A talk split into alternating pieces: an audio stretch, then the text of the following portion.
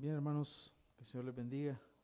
Vamos a continuar con este servicio y vamos a ir a la parte central de nuestra reunión, que es la exposición de la, de la palabra de Dios. Y estamos ahora, hermanos, estudiando un tema que, que iniciamos la semana anterior, que tiene que ver con nuestra identidad como iglesia. Cada cierto tiempo hablamos acerca de esto para que sepamos y entendamos cuál es la posición de la iglesia en cuanto a ciertos temas. Y hacíamos una pregunta, un planteamiento de una, una pregunta en la semana anterior, y decíamos, ¿siguen vigentes aún los dones milagrosos? ¿Siguen vigentes aún o ya han cesado? Es importante, hermanos, entender, tener un entendimiento de todo esto. Y hay algo que quiero decir antes de continuar. Nosotros no negamos, ojo con esto, no negamos la posibilidad de que Dios pueda sanar, por ejemplo, a un enfermo. No negamos que Dios pueda de una forma general, por un acto de la providencia divina, hacer que un milagro ocurra. Dios todos los días obra milagros en su divina providencia. Pero lo que afirmamos es que Dios lo que hace lo hace por la obra del Espíritu Santo. Y no creemos que existan señales milagrosas como sucedieron en los tiempos de los apóstoles o en los tiempos de los profetas o en el, tiempo de Jesús, porque el momento que se vivió, eso, la manifestación de esos dones tenían objetivos claros y definidos. Entonces, nosotros sabemos que el Espíritu Santo sigue obrando, sigue haciendo su labor todos los días en la iglesia pero no obra como obró en aquellos tiempos a través de personas en específico. Mm, por eso soy muy claro en esto. Alguien nos escribió por ahí que revisáramos la posición histórica, que, veía, que viéramos qué es lo que, cuáles eran las voces de la iglesia, la iglesia histórica, qué es lo que habían dicho algunos hermanos Voy a mencionar tres. Juan Crisóstomo, año 344 al 407. Dice, todo este lugar, hablando acerca de, un comentario acerca de 1 Corintios capítulo 12, dice, es muy oscuro, pero la oscuridad es producida por nuestra ignorancia de los hechos mencionados y por su cesación siendo tal como entonces solía ocurrir, pero que ahora ya no se lleva a cabo. ¿Qué decía Agustín? Agustín de Hipona, año 354 al 430. Dice, en los tiempos más antiguos, el Espíritu Santo descendió sobre los que creyeron y hablaron en lenguas que no habían aprendido, según el Espíritu les daba que hablasen. Estas fueron señales adaptadas para ese tiempo, porque había esta proclamación del Espíritu Santo en todas las lenguas o idiomas, para mostrar que el Evangelio de Dios iba a ser comunicado a través de todas las lenguas sobre la tierra. Esto se hizo por señal y terminó. Hablando de ese don en específico. Teodoreto de Ciro año 393. En otros tiempos, los que aceptaron la predicación divina y que fueron bautizados por su salvación, se les dio señales visibles de la gracia del Espíritu Santo que actuó en ellos. Algunos hablaron en lenguas que no conocían y que nadie les había enseñado, mientras que otros realizaron milagros o profetizaron. Los corintios también hicieron estas cosas, pero no utilizaron los dones como debieron haberlo hecho. Estaban más interesados en presumir que en usarlos para la edificación de la iglesia. Incluso en nuestro tiempo de gracia se otorga en nuestro tiempo de gracia se otorga a los que son considerados dignos del santo bautismo, pero no podría tomar la misma forma que tomó en aquellos días. Hermanos, esto lo estoy hablando bastante pausado y con bastante seriedad, porque no queremos que esto se tome a la ligera como, burla hacia quienes practican estas cosas. Sin embargo, debemos entender que muchas, muchas personas, según lo que hacen, obviamente, caen en lo que el apóstol Pablo quería que no sucediera. Creyeran que estaban locos. El apóstol Pablo dice, dice eso. Vamos a ver algunos textos. Era lo que el apóstol Pablo no quería que sucediera, pero precisamente lo que sucede en ocasiones hoy en día. Así que estuvimos hablando acerca de un argumento la semana anterior y leía esto porque aquellos que nos han mandado a revisar la historia, y tengo acá una serie de citas, Jonathan Edwards, Juan Calvino, Lutero, John Owen, eh, otro, una serie acá, no sé cuántas citas tengo, con eh, su respectiva eh, cita o la cita con, con su respectiva referencia sería la palabra. ¿A dónde es que lo han dicho ellos? Ahí está escrito. Si alguien lo quiere, pues se lo puedo enviar. Y ha habido una posición clara históricamente respecto a esto.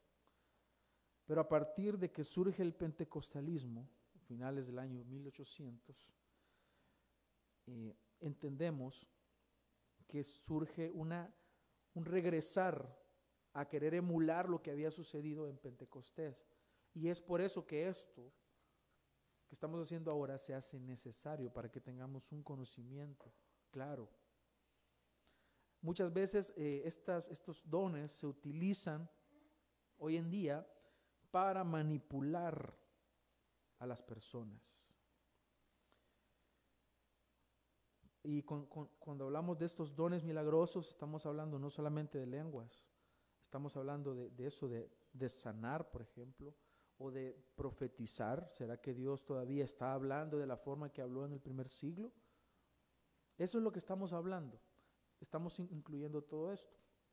Entonces, no queremos que la iglesia sea engañada.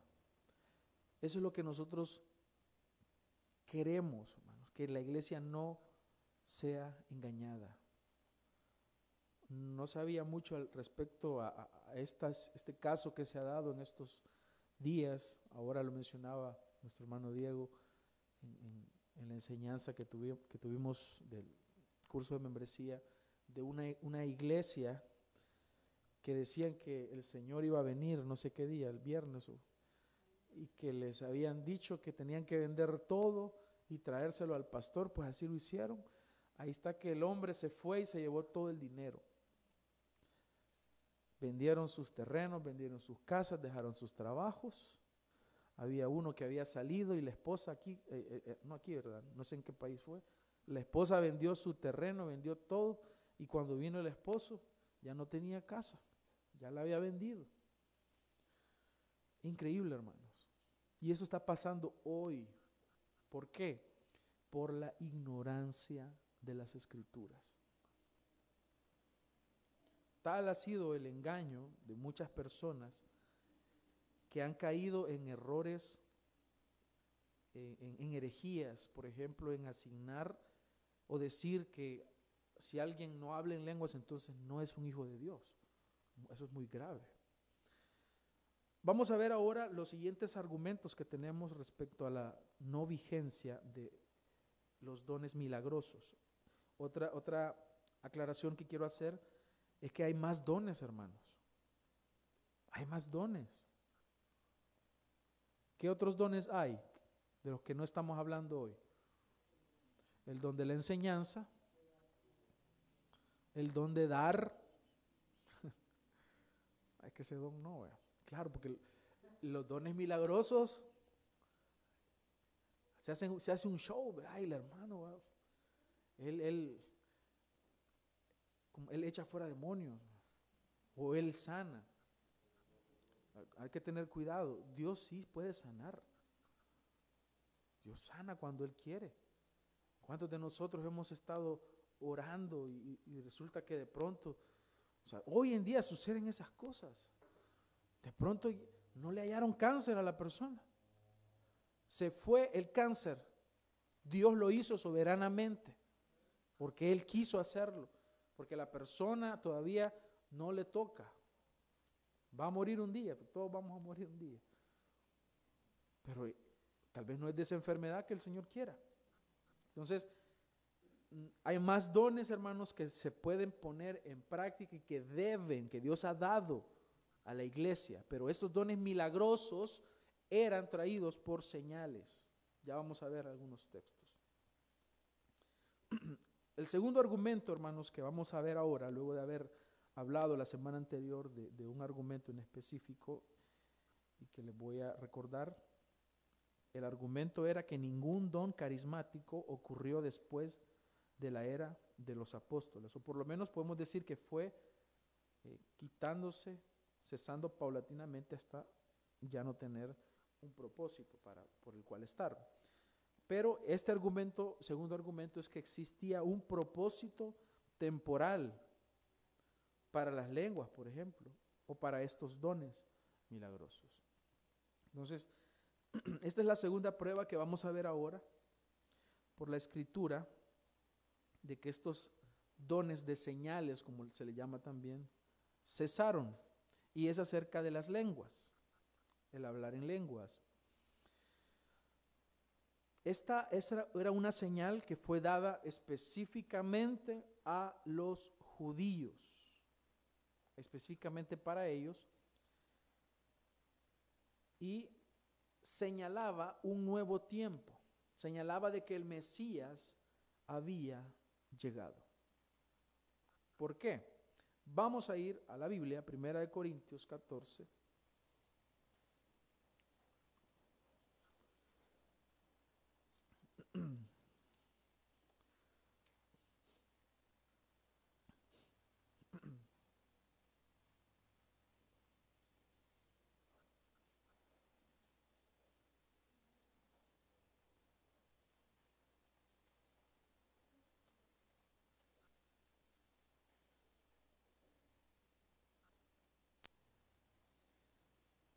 ¿Ya lo tienen?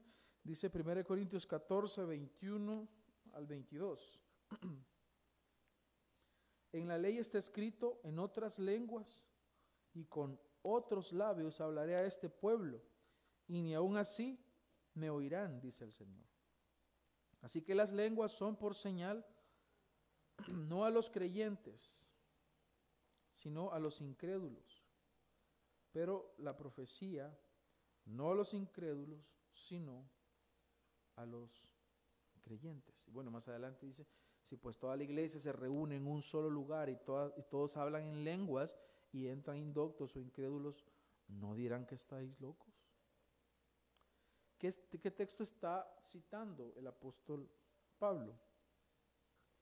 Isaías capítulo 28, 11 porque en lengua de tartamudos y en extraña lengua hablará a este pueblo, a los cuales él dijo, este es el reposo, da reposo al cansado, y este es el refrigerio, mas no quisieron oír. Hay una señal acá, tanto para judíos que son incrédulos. Entonces, vemos acá que hay un propósito temporal para las lenguas. Entonces está diciendo acá que el hablar en lenguas es una señal, no a los creyentes, no para el que cree ya, no para el que está en el Señor, no para la iglesia, sino para los incrédulos. Este pueblo, el pueblo judío, no iba a querer oír. Ellos no estaban aceptando a Jesús como el Mesías como su Salvador. Por lo tanto, ¿qué pasa? El Señor les está diciendo que hay una señal ahí. Ellos tienen que ver que si el Señor dice que les iba a hablar en lengua extraña, ellos tendrían que entender que era un tiempo nuevo en el cual ellos habían o estaban ya viviendo. Entonces, el hablar en lenguas es una señal no para los creyentes, no para dentro de la iglesia, no para que tú muestres que eres espiritual, como lo tomaron los corintios. Ah, nosotros, yo hablo en lengua, yo soy más espiritual que el otro que tiene el don de, enseñar nada más, pero yo tengo el don de lenguas. Llegaron a tomar de esa forma los dones. Y por eso es que el apóstol se dedica durante cuatro capítulos aquí en Primera los Corintios a hablar acerca de esto. En otras palabras, el don de lenguas era una prueba milagrosa para estos incrédulos y principalmente los judíos, quienes conocían esta referencia bíblica, que eran resistentes a creer en Cristo, para que ellos entendieran que había llegado una, un nuevo tiempo, los tiempos finales. Esto era por señal para ellos. Las lenguas no eran para el beneficio de los judíos que habían creído o para el que había sido metido en el pueblo de Dios, sino que era un signo de promesa y advertencia a los que no creían. No creían. Entonces para ellos era ahora más claro que sería o debería haber, sido una señal mesiánica de que el Mesías ya había llegado. Pero ellos no aceptan todavía a Jesús como el Mesías prometido. Nosotros, los hijos de Dios, la iglesia, la verdadera iglesia, el pueblo de Dios, el Israel de Dios que somos nosotros, entendemos que el Mesías ya vino. El Mesías prometido, Cristo, ya vino y, vendrá por segunda vez. Entonces esta sería una señal de un nuevo tiempo en la que Dios derrumbaría esa idea de que solamente Israel va a ser salvo. No, ya había hecho la promesa a Abraham, en ti serán benditas todas las naciones de la tierra. Los judíos incrédulos, los que se resistieron, se resistieron a Cristo y se aferraron a la ley para salvarse, ahora estaban viendo que Dios estaba siendo predicado en lenguas de gentiles. Y todo esto sucedió, hermanos, en Pentecostés. Ellos vieron que las personas estaban hablando en lenguas que no eran las de ellos no lo vamos a citar, es tan, tan conocido en Hechos. Ustedes saben, el Pentecostés, de ahí viene la palabra pentecostalismo. Los pentecostales que quieren emular lo que sucedió en Pentecostés. Entonces, acá en 1 Corintios, el 12 al, al 14, se nos está mostrando que estas lenguas tenían un propósito de advertirle a los judíos que el Mesías había llegado y por lo tanto ellos se encontraban en una nueva era. Este anuncio de la era de la iglesia se llevó a cabo mientras los apóstoles vivieron. Y luego estas señales cesaron. ¿Qué es lo que sucede en la práctica hoy en día? ¿Se hace de una manera correcta? digamos que estas lenguas estuviesen vigentes tal y como estuvieron en el primer siglo, supongamos que es de esa forma, ¿lo están practicando de la manera correcta como dice el apóstol Pablo? No. Dice el apóstol Pablo, ¿no dirán que están locos? Todos hablando en diferentes idiomas, pero no se entiende absolutamente nada. ¿Qué es lo que está pasando? Versículo 27 de 1 Corintios 14. si habla alguno en lengua extraña, sea esto por dos o a lo más tres, y por turno, y uno interprete. Lo más tres. Pero hoy en día es, todos hablan sus lenguas. Y al mismo tiempo todos. Y entonces, pues, ¿y la palabra de Dios? ¿Y cómo es posible que el Espíritu Santo que inspiró esto, ahora se está contradiciendo a él mismo? Es que usted tiene que dejar que el Espíritu Santo fluya, él actúa soberanamente. Ese es el argumento, claro, pero el Espíritu Santo nunca va a contradecirse a él mismo. Entonces, si el Espíritu Santo se contradice, si Dios se contradice, ¿qué garantía tienes tú de un día entrar al cielo? O mejor ya no, fíjate. Cuando estés allá, te vamos a mandar, ya cambié de opinión. Dios no es así, hermanos. Él no se contradice. Y si no hay intérprete, calle en la iglesia. y hable para sí mismo y para Dios. Ah, ahí está, entonces sí puedo hablar en lenguas. Si en verdad usted tiene el don de lenguas, usted va a obedecer la palabra de Dios, va a callar en la iglesia y entonces usted va a hablar para sí mismo o para Dios. ¿Qué quiere decir eso? que cuando una persona habla en lenguas, pero nadie le interpreta, entonces solo él se entiende. Solo él se entiende y Dios. Hablando en el sentido de que esto está escrito en un contexto donde todavía estaba vigente. Eso es lo que está diciendo el texto. Entonces, hable ahí en su casa pero en la iglesia vas a causar un desorden porque nadie le va a entender. ¿Cuál es el propósito entonces? Parecer espiritual. Y si no hay intérprete, entonces hay que callar. Porque debía haber intérprete. Pero si no hay intérprete, ya se sale de orden. Dice asimismo los profetas hablen dos o tres y los demás juzguen. Claro, la, la, el canon de la palabra de Dios todavía no se había cerrado. Si el Señor estaba trayendo profecía aún. Pero también se hace por, se hacía por orden. Y mete una nota aclaratoria. Y los espíritus de los profetas están sujetos a los profetas. Tiene control. No es que los hermanos están comiendo y el santo dice, acabo de recibir algo ahorita. No es así, no funcionan así las cosas. Y no era así en este tiempo. Ellos tenían que, es, el espíritu de ellos estar sujeto, es decir, no movido por emociones. Porque podéis profetizar todos, uno por uno, dice, para que todos aprendan y todos sean exhortados. Pues Dios no es Dios de confusión, sino de paz que esa confusión es a la que se está expuesta en las iglesias que practican esto hoy en día.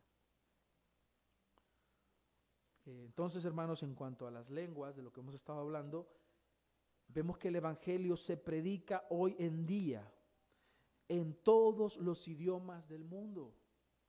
Hay traducciones de la Biblia, aún hasta dialectos.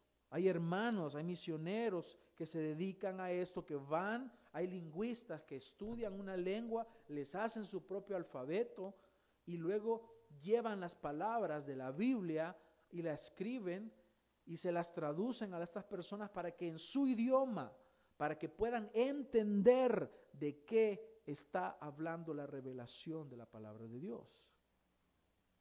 Es para que puedan entender qué edificación hay si yo empiezo a hablar ahorita en algo que ustedes no entienden. Imagínense que yo haya aprendido a hablar chino mandarín y les empiezo a hablar en chino mandarín a ustedes. ¿Quién se va a edificar? Nadie. Si antes hablamos el español, hermanos, y ahora en otro idioma, ¿qué va a pasar? Entonces, hay confusión. Estos dones fueron dados en un tiempo y tenían un propósito definido. La iglesia que había sido llamada a predicar, por tanto, ir por todo el mundo y hacer discípulos. Ajá, pero si llego a hablar con, con los, los macedonios donde, donde hay dialectos, que no conozco, ¿cómo voy a hacer, Señor? Ah, te doy una capacidad extraordinaria y es el don de poder hablar en lenguas. No habían escuelas de idiomas y era necesario salir, dispersarse de una forma inmediata a través de la persecución. La iglesia sale y a donde iban, Dios les había dotado de esa capacidad de poder hablar en otros idiomas. Este es el, me lleva al tercer argumento, que es que estas lenguas eran idiomas reales. Eran idiomas inteligibles, que significa que se pueden entender e interpretar por la razón, por, por la mente. No eran palabras sin sentido.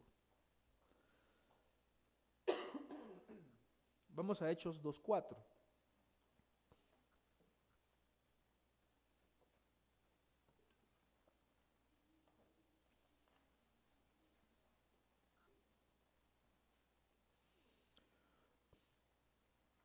Dice, todos fueron llenos del Espíritu Santo y comenzaron a hablar en otras lenguas. Según el Espíritu les daba habilidad para expresarse. Y había judíos que moraban en Jerusalén, hombres piadosos procedentes de todas las naciones bajo el cielo. Y al ocurrir este estruendo, la multitud se juntó y estaban desconcertados porque cada uno les oía hablar en su propia lengua. Aquí hay muchas cosas que decir, hermanos, al respecto. La primera es que ellos fueron llenos del Espíritu Santo. La llenura del Espíritu Santo es que ellos estaban bajo el control. No os embriaguéis con vino en el cual hay disolución.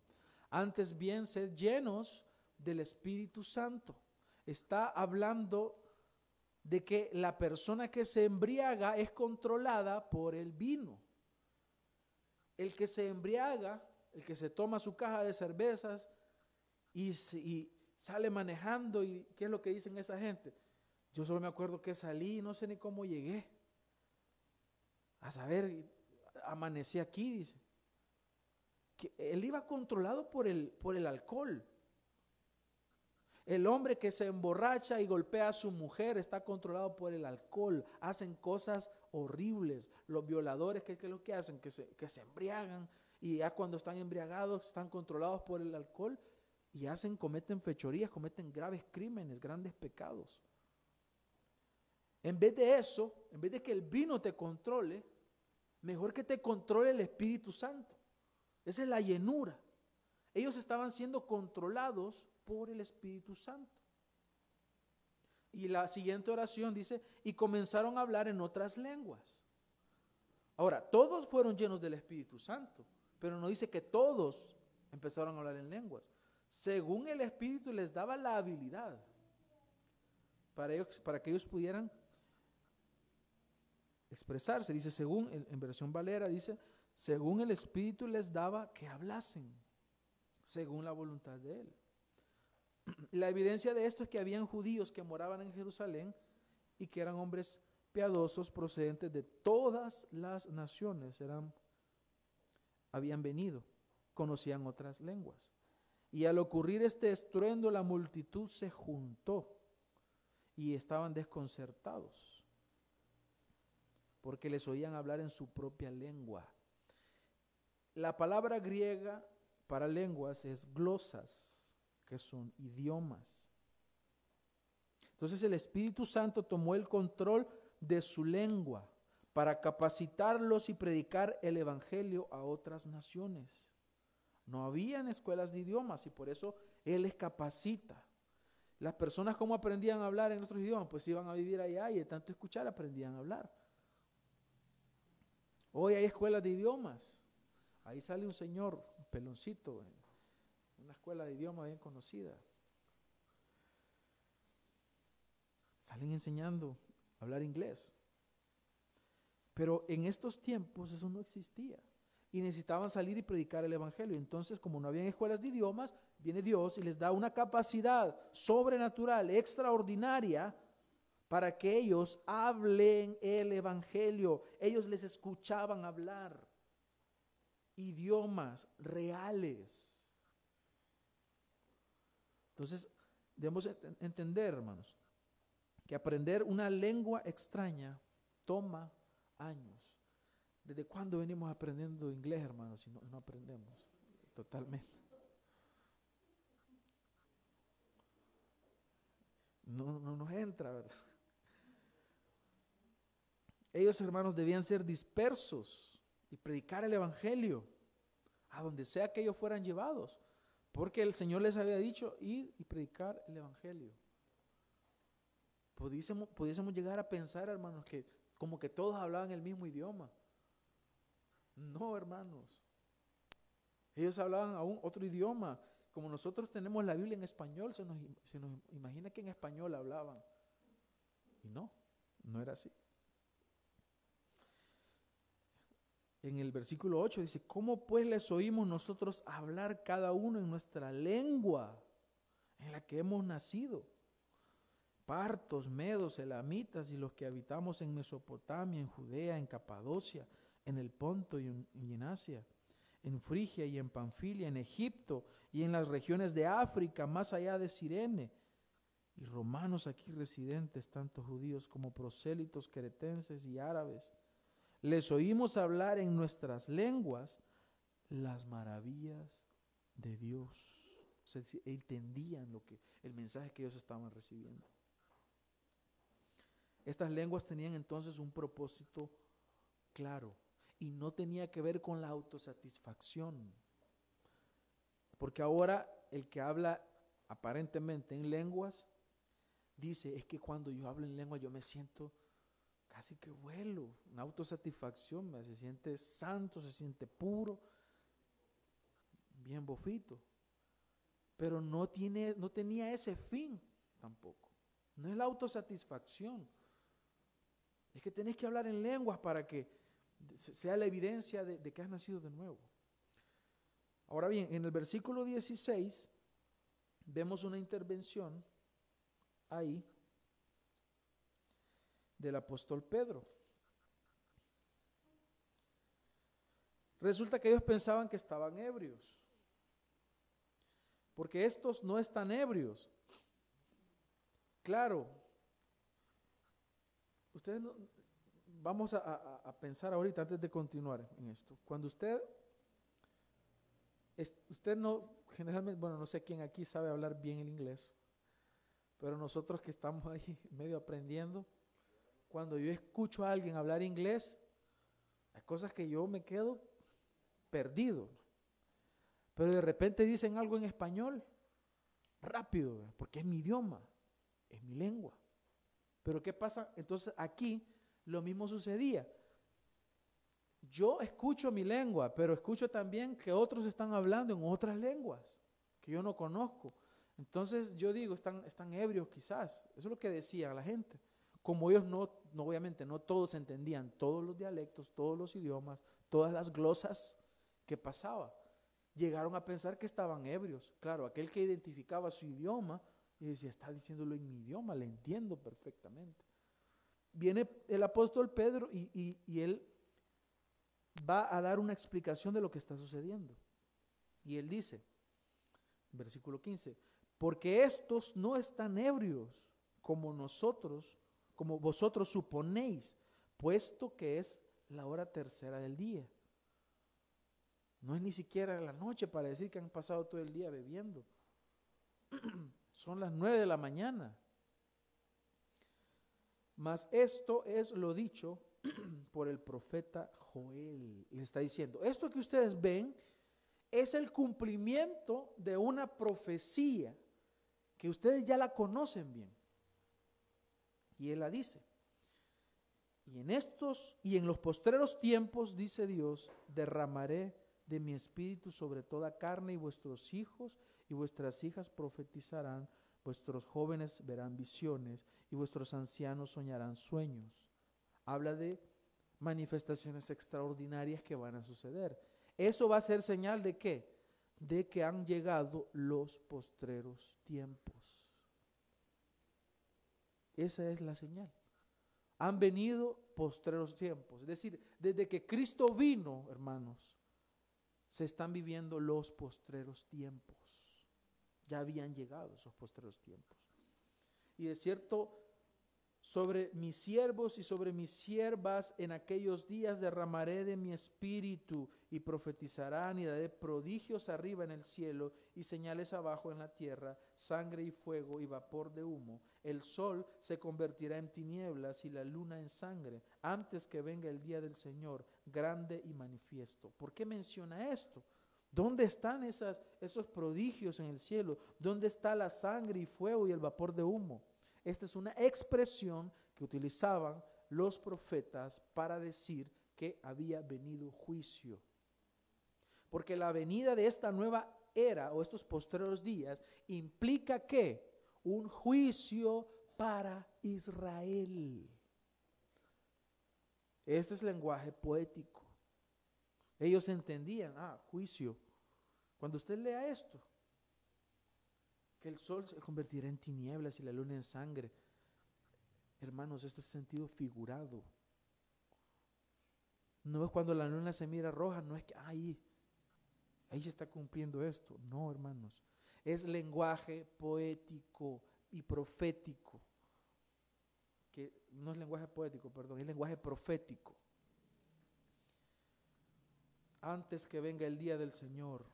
Es decir, antes lo que sigue, ¿qué es? La venida del Señor. Pero antes va a venir estos postreros tiempos. Para que todo aquel, dice, que invoque el nombre del Señor sea salvo. Y todo aquel que invoque el nombre del Señor será salvo. Entonces, lo que está haciendo el apóstol Pedro es decirles, hoy se ha cumplido delante de ustedes esta profecía. Ya estamos en los postreros días. Y parte de eso es esto que está sucediendo han venido estas señales milagrosas. Este don permaneció, hermanos, unos años más en la iglesia mientras los apóstoles vivían. Pero ya vemos en Primera de Corintios que las cosas se salieron de control. No estaban haciendo las cosas correctamente y se hace necesario que el apóstol Pablo escriba al respecto. Estos hermanos de la iglesia de Corinto eran muy problemáticos. Hay varios problemas que el apóstol Pablo trata con ellos. Entonces, uno de ellos era que ellos veían de menos a aquellos que no tenían dones extraordinarios. Yo hablo en lenguas. ¿Y vos qué don tenés? Pues yo hablo en lenguas, mi don es más grande que el tuyo, yo soy más importante. Entonces creían que el que hablaba o profetizaba era más grande. Entonces, ¿qué pasó? Llegaron a entender erróneamente que los dones eran para un provecho personal, pero no era así. No es para un provecho personal. De hecho, ningún don lo es. Cualquiera que quiere lucrarse o beneficiarse solito de los dones, que Dios da a la iglesia, Él está actuando de forma pecaminosa, porque los dones son para la edificación de la iglesia. Por eso en Primera de Corintios 12, 7 dice, pero a cada uno se le da la manifestación del Espíritu para el bien común. Veamos lo que dice la Reina Valera. Primera de Corintios 12, 7. Dice, pero a cada uno le es dada la manifestación del Espíritu para provecho. Pero en el griego está la palabra sumferos. Sumferos, que significa beneficio colectivo o común. O sea, los dones no son dados para un beneficio personal, sino un bien común.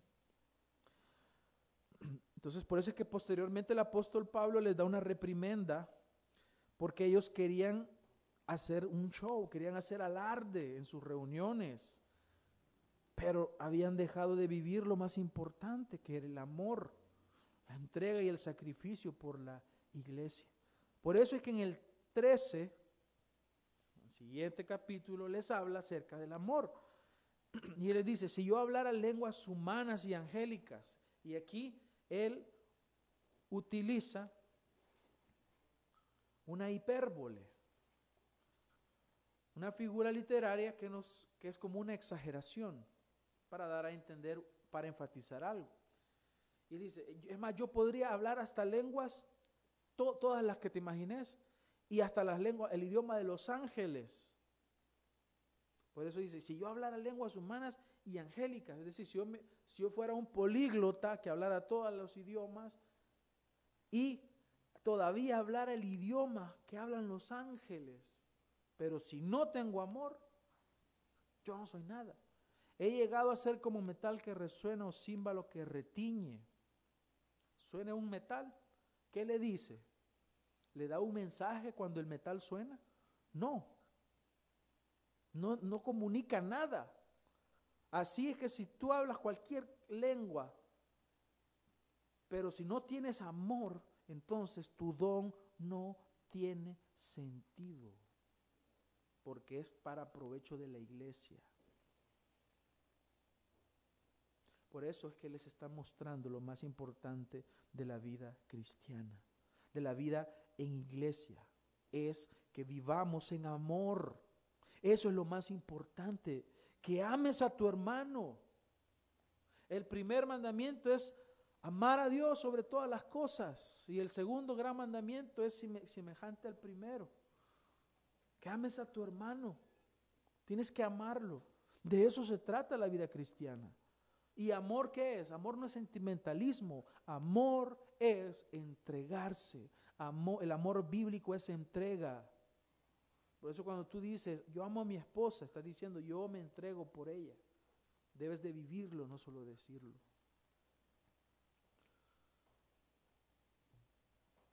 Si quieres profundizar más, por el tiempo no lo haremos, pero puedes leer el, capítulo 14, son 40 versículos que ya lo habíamos estado viendo. Léelo completamente, pero yo he obtenido algunos principios de este capítulo. Primero, de nada servían los dones extraordinarios si no había amor. De nada, por gusto. Segundo lugar, el más relevante para la edificación de la iglesia es la profecía, porque es Dios hablando.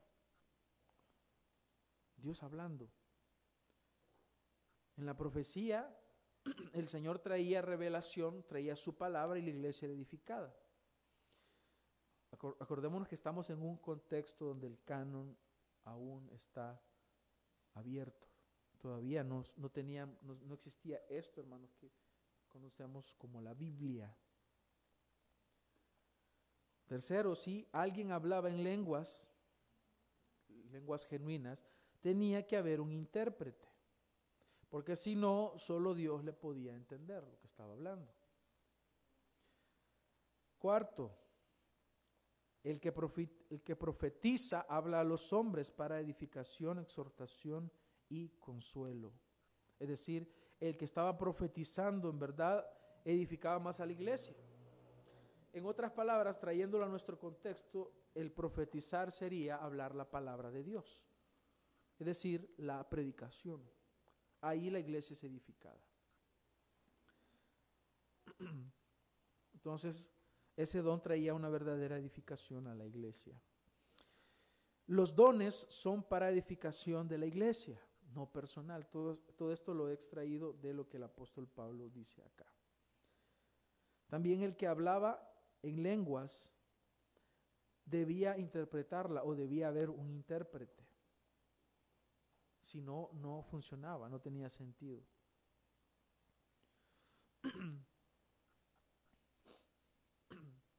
En el versículo 21 nos deja claro que traía juicio, las lenguas traían juicio y eran una señal de juicio para Israel. Las lenguas entonces eran para señal a los incrédulos, no para la iglesia. Lo dice el texto. La profecía estaba destinada a la iglesia para su edificación en su idioma. Otro aspecto es que Pablo no quería que los inconversos creyeran que estaban locos. Y ahora dice la gente, pues estamos locos para Cristo. Pero si Pablo no quería que eso se dijera, porque tú lo dices? Hay una, ¿Quién está mal? ¿Pablo o nosotros? ¿O el que hace eso? La profecía, al ser en su idioma, iba a convencer de pecado, iba a edificar a la iglesia. Si no era en su idioma, no iba a pasar el mismo efecto. en las reuniones, todos los dones que el Espíritu Santo había dado debían hacerse en orden. Vemos eso en ese sentido del apóstol Pablo, de que existiera orden. Pero hoy en día lo que se hace es un completo desorden. Y nadie me puede decir a mí que no es así porque es de donde yo vengo. Es de donde yo salí. Estoy hablando de lo que yo vi, de lo que yo viví, de lo que yo, para vergüenza mía, creía que era de Dios. Pero yo como algunos de ustedes, aunque probablemente digan no, pero creo que la mayoría concuerda conmigo acá, fingimos el hablar en lenguas para ser aceptados, para parecer espirituales. Participamos de reuniones donde la gente que estaba tirada en el suelo hablando jerigonzas, idiomas que no existen que en la mente se decían como que existieran, pero no existen, no dicen absolutamente nada. Yo lo hice. Y ese es un pecado que me he arrepentido, porque fingí reuniones en las cuales veíamos gente vomitando, porque eso parecía espiritual, que tanto es tanto el poder de Dios que está vomitando gente tirada en el suelo y creíamos que eso era espiritual. Un completo desorden donde no hay palabra de Dios. Eso no edifica. Pablo quería que no se llegara a eso. Porque dice, Dios es un Dios no es Dios de confusión, versículo 33 del 14 de 1 Corintios, sino de paz. El deseo de Pablo es que cuando tú llegues a la iglesia encuentres paz, encuentres edificación, encuentres comunión, encuentres gozo. No que vengas y no, entendí nada. No sé, nadie interpretó. No hubo palabra. Vine de una forma y me voy igual. Eso es lo que el Señor a través de las palabras de Pablo nos está diciendo. Y dice en el 33, como en todas las iglesias de los santos. O sea que eso era el estándar, que no hubiera confusión. Pero ellos habían salido, se habían desviado de esto. Por eso es que el apóstol les llama a la cordura. Porque lo normal en las iglesias de todos los santos es que no haya confusión, sino que haya paz. Pablo también da el orden y requisitos para usar el don de lenguas en la iglesia. A lo sumo podían tres y en turnos. Está hablando uno. ¿Y dónde está el intérprete? Ahí está el intérprete. Okay, terminó de hablar, pasa al siguiente. A lo sumo tres y en orden, no al mismo tiempo en el versículo 32 nos dice que los espíritus de los profetas se sujetan a los profetas, es decir, no se dejan llevar por emociones. Entonces, esto significaba que ellos tenían que tener control de sí mismos. Ellos también, al expresar el apóstol Pablo, que los espíritus de los profetas se sujetan a los profetas, significa también que ellos nunca iban a hablar algo que fuera contrario a la revelación. Ellos no iban a hablar algo que fuera contrario a la palabra de Dios.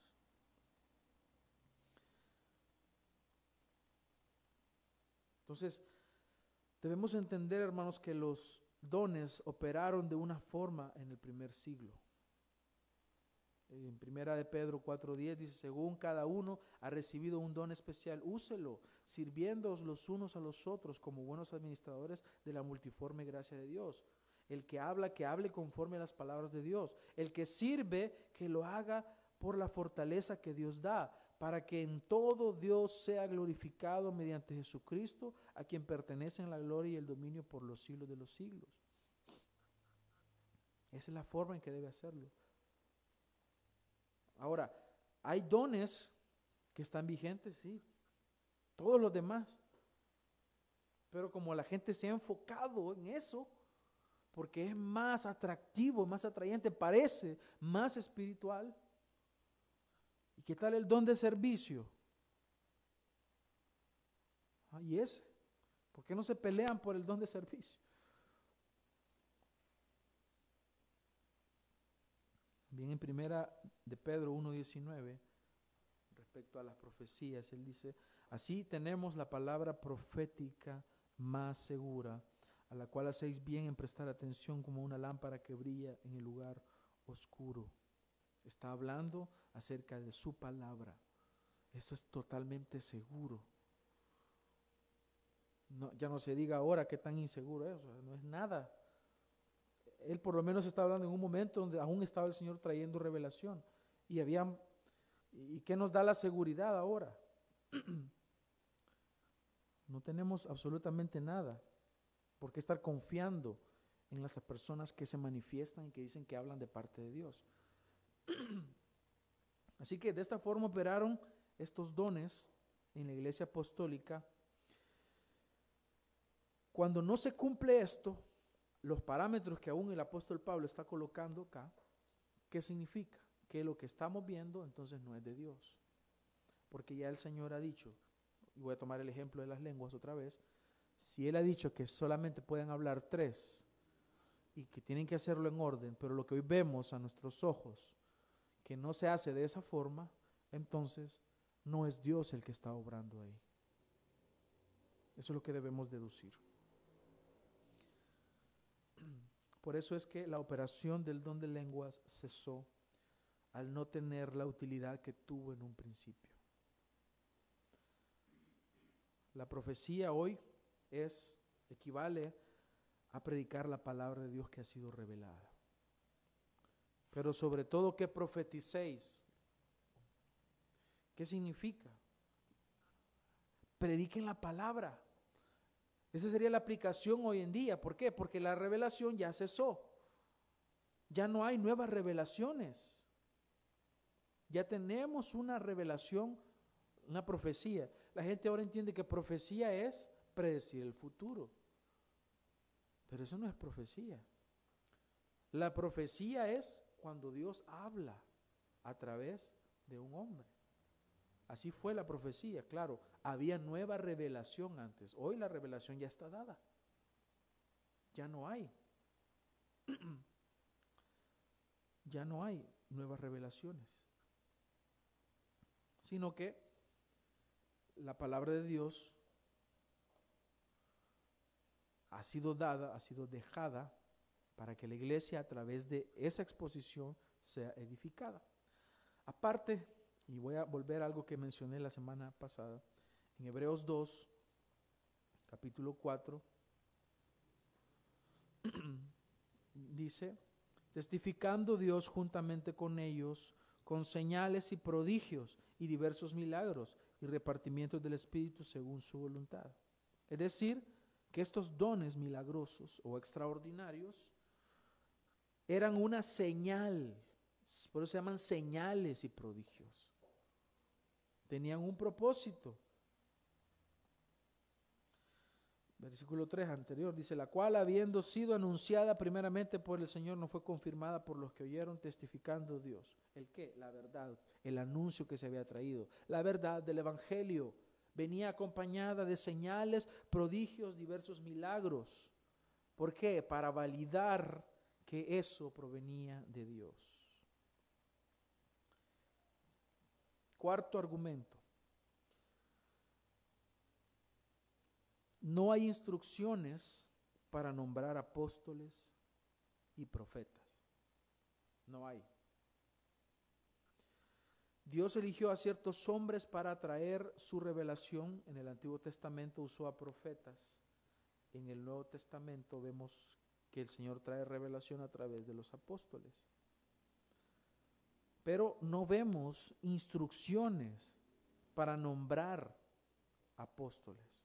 ¿Por qué menciono esto? Porque quienes hacían señales milagrosas, como vimos la semana anterior, eran los apóstoles en la, en la era apostólica. Entonces, si los dones milagrosos, extraordinarios o de revelación estuvieran vigentes, voy a repetir esto, si los dones milagrosos o extraordinarios o de revelación estuvieran vigentes hoy en día, entonces significaría que deberían haber apóstoles y que la revelación aún está incompleta. Pero no hay. No hay instrucciones para nombrar apóstoles. Porque la revelación final fue traída por los apóstoles.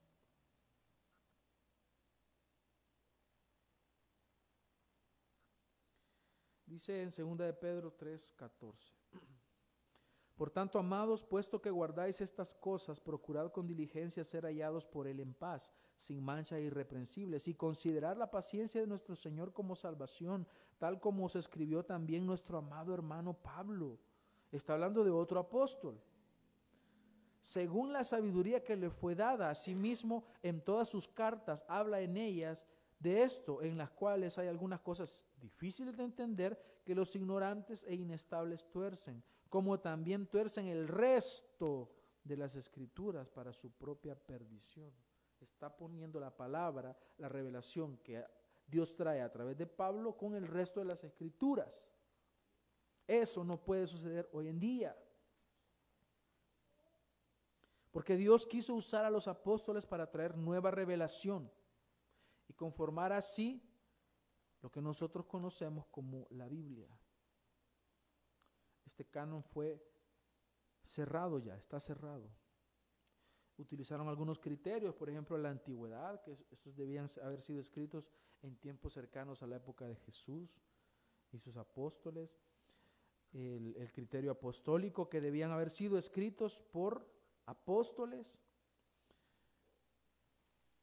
o un compañero de los apóstoles que, estuviesen cercanos a ellos, por ejemplo Lucas, Marcos que debía ser aceptado comúnmente por la iglesia y debía ser ortodoxo, es decir, el libro debía estar en armonía con el resto del texto, no podía contradecir. Eso, con el primero, cualquier persona que diga que, que, es un apóstol hoy en día, con el primer criterio queda totalmente anulado, porque ninguno de los que ahora se llaman apóstoles anduvo con el Señor. Entonces entendemos, hermanos, que el canon está cerrado. Está totalmente cerrado, por lo tanto no hay nueva revelación. Ya tenemos una revelación. Dios en esta revelación que nosotros tenemos nos ha dicho cómo debe funcionar la iglesia. ¿Cuáles son los oficios que son aceptados y que son los únicos que deben ser promovidos? Y es el de pastor y el de diácono. Son los únicos dos oficios. El apóstol Pablo da alineamientos a Timoteo. ¿Cómo debe hacerse?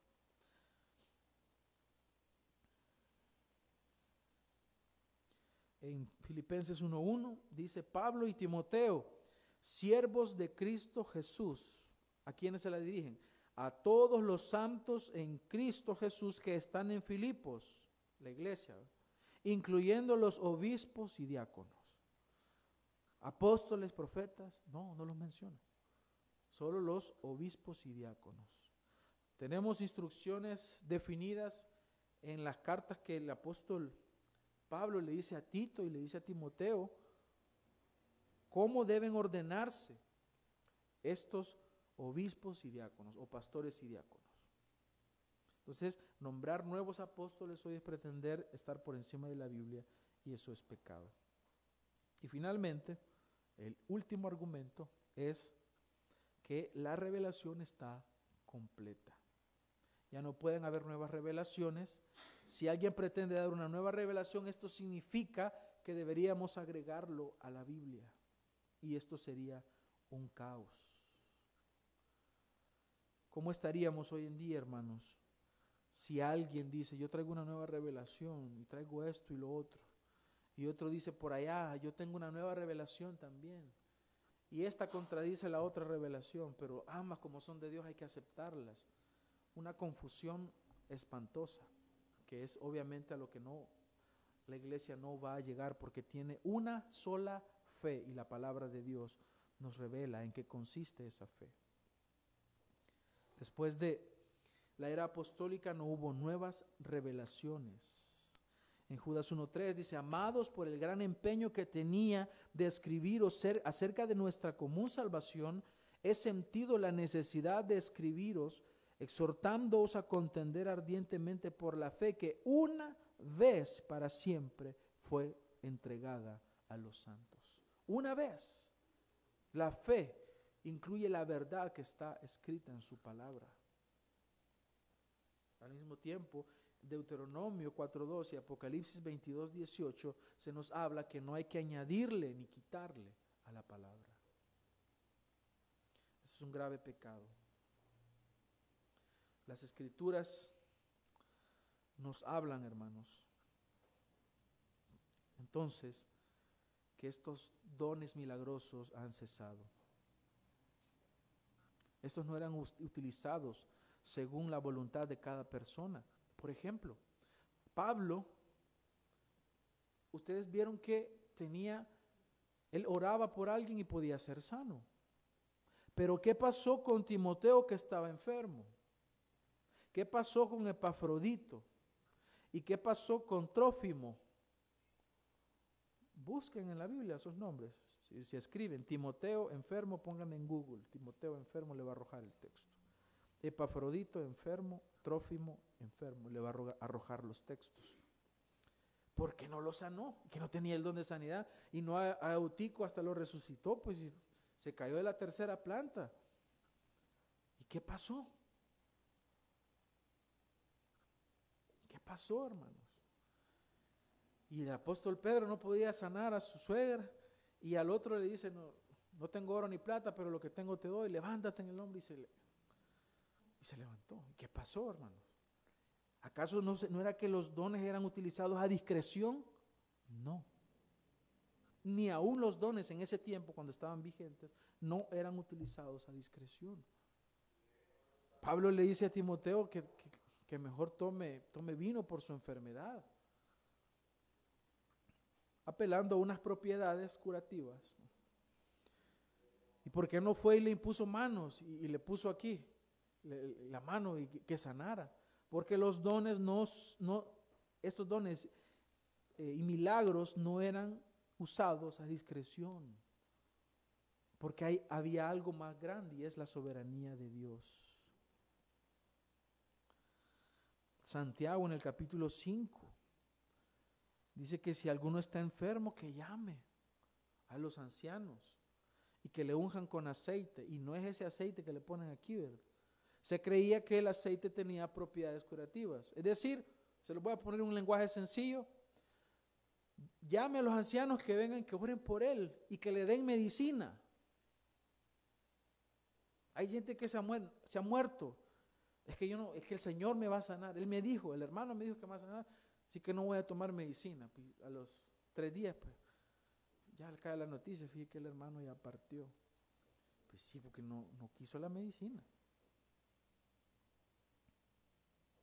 Eso es lo que está diciendo Santiago. Y claro, también puede ser, obviamente, que se aplique esa, esa medicina, el medicamento, y si Dios quiere va a sanar. Esa sanidad que en el capítulo 5 se menciona de Santiago, es hecha por Dios. Claro, en respuesta a la oración, pero si Él quiere, a algunos el Señor les dice, no, no. No quiero. No es el, el, no va de acuerdo a mi propósito, a mi voluntad, así que no va a pasar.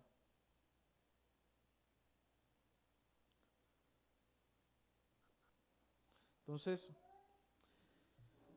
bueno, también el apóstol Pablo dice que se habían operado señales de un verdadero apóstol, es decir, que ya no estaban vigentes porque ya no hay apóstoles, en 2 Corintios 12.1. Es decir, sin apóstoles vivos, entonces no hay más señales de apóstoles. Porque en 2 Corintios 12.21 dice que esos señales y prodigios y milagros eran señales de apóstoles. Y si no hay apóstoles, entonces no hay señales y prodigios y milagros para validar el mensaje de los apóstoles, porque esto ya ha sido hecho. En conclusión, hermanos, es importante decir que el cesacionismo no estamos negando la, posibilidad de que Dios pueda sanar a alguien. De hecho, nosotros cada martes estamos orando y oramos en nuestras casas. Cuando alguien dice, mire, ore por favor por mi familiar que está enfermo, nosotros oramos aquí con gusto. Oramos y le decimos, Señor, si es tu deseo, obra en esta persona, sánale. Si es tu voluntad, nosotros creemos que Él puede hacerlo, pero lo hacemos pensando en la providencia de Dios. Pero no creemos que el Señor utilice solamente a ciertos individuos para operar señales milagrosas, como fue en los tiempos de Jesús y los apóstoles. Hay suficiente evidencia, hermanos, y usando un poco nuestra cabecita, podemos entender que estos dones milagrosos o extraordinarios cesaron habiendo acabado el propósito por el cual fueron instituidos en un principio, fueron desarrollados en un principio. Así que creemos que los hermanos pentecostales están errando al creer que deben experimentar lo mismo que vivieron los apóstoles en el siglo I. Algunos de ellos son verdaderos hijos de Dios, otros no, como aquellos que andan engañando a la gente, como aquellos que hacen sus campañas evangelísticas donde les dicen traiga un enfermo y yo se lo voy a sanar. Creemos que lo que andan buscando es el dinero. Y así hay muchos. Grandes ministerios, ministerios han crecido de las ofrendas de personas que dicen que quieren un milagro, pero ellos les dicen, entonces mande su ofrenda. Así como es su fe, así tiene que ser su ofrenda. Si usted tiene una gran fe, entonces mande una gran ofrenda. Entre más grande es su fe, así tiene que ser su ofrenda, así va a ser su milagro y han engañado. Entonces, este pentecostalismo ha dañado a la iglesia y ha servido para que el mundo haga escarnio de los cristianos, como el evento, lo que ha sucedido la semana anterior. Ha servido para burla. El tipo se llevó el dinero, mandó a la gente a vender sus cosas y ya Cristo viene, ya me lo dijo, amén, dijeron todos, como ignoran la palabra y se quedaron sin nada. Muchos sustituyeron la palabra de Dios por experiencias y han llegado a decir que si no hablas en lenguas o haces lo que ellos dicen, entonces eres un hijo del diablo. Eso no es bíblico, no es correcto. Por eso animamos a la iglesia a estudiar la palabra. Dejemos la ignorancia. Dejemos de engrandecer y exaltar la ignorancia. Dejemos eso de que ah, ahí donde, donde yo ponga el dedo, ahí el Señor va a hablar. Abremos la Biblia, hermanos, quiero ver acá. Porque toda casa es hecha por alguno, pero el que hizo todas las cosas es Dios. Bueno, y empieza a hablar cualquier cosa porque el Espíritu Santo le va dando. Araganes que no estudian la palabra. ¿Cuánto, cuánto cuesta sacar un sermón expositivo? O ya sea temático, pero que esté sacado de la palabra de Dios. Implica estudiar, desvelarse, pero como a ellos no les interesa eso, lo que les interesa es el dinero, las ofrendas. Eso se vive hoy en día, hermanos. No digo que todos, pero sí está en nuestro contexto. Los líderes pentecostales en esta forma están decidiendo sobrepasar la autoridad de la Biblia y algunos han montado un teatro de fe. Para poder ser parte de él debes pagar. Son mercaderes de la fe. ¿Quieres sanidad? ¿Quieres milagro? Trae tu ofrenda. Imagínese, se imagina el apóstol Pedro ante aquel que no podía caminar. Pues dame tu ofrenda y te levanto. No, él le dice, es más, le dice, si él hubiera tenido, le hubiera dado. Yo no tengo ni oro ni plata, lo único que tengo. Levántate en el nombre del Señor. Pero ellos están para que les sirvan. Los bautistas reformados creemos que estos dones milagrosos cesaron porque la Biblia así lo indica. Y trabajaremos por, por proclamar esta verdad, no dejaremos que 20 años, 20 siglos, perdón, de historia se vayan por la borda solo porque un reciente grupo decidió reinterpretar la Biblia según lo que creyó que era lo correcto.